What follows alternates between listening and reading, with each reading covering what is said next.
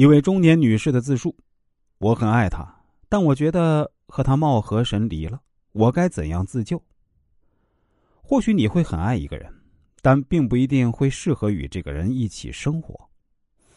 在一段婚姻生活中，或者一段感情中，一个男人或许可以满足你需要的一些外在条件，比如身高、收入、家庭等等之类的，看起来是你当时最适合的婚恋对象。但是啊。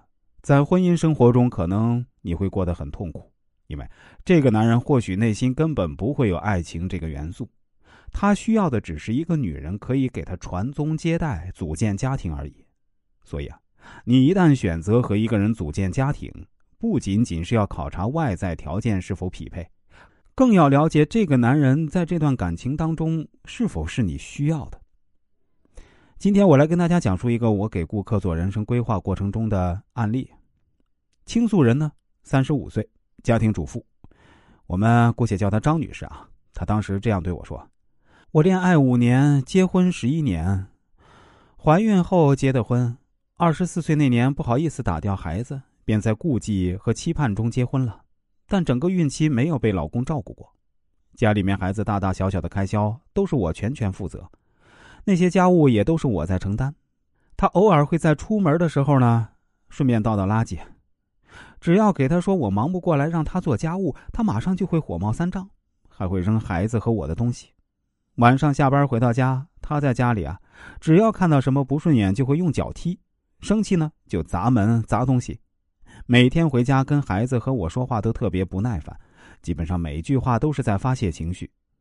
跟他结婚之后，我和我娘家人几乎没有任何来往，他的两个姐姐也从来不联系我，他们完全无视我的存在。我的收入跟他也差不多，我要负责孩子和我的一切开销，买房之后的房贷，包括当时房子装修到最后搬家，都是我一个人在全权负责。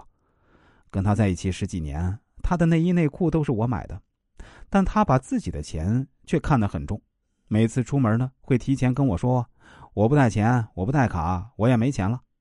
我至今也不知道他的准确收入。在他面前，我不能跟任何男性有交流，要不然他就会不停的打断我们的谈话。他也不允许我和娘家经常联系，包括每年过年回家。他也找各种理由让我不回老家。我在他这里感受不到呵护，也得不到关爱。他也不愿意跟我交流，永远只在乎自己的需求。我就像免费保姆一样。没有得到任何尊重。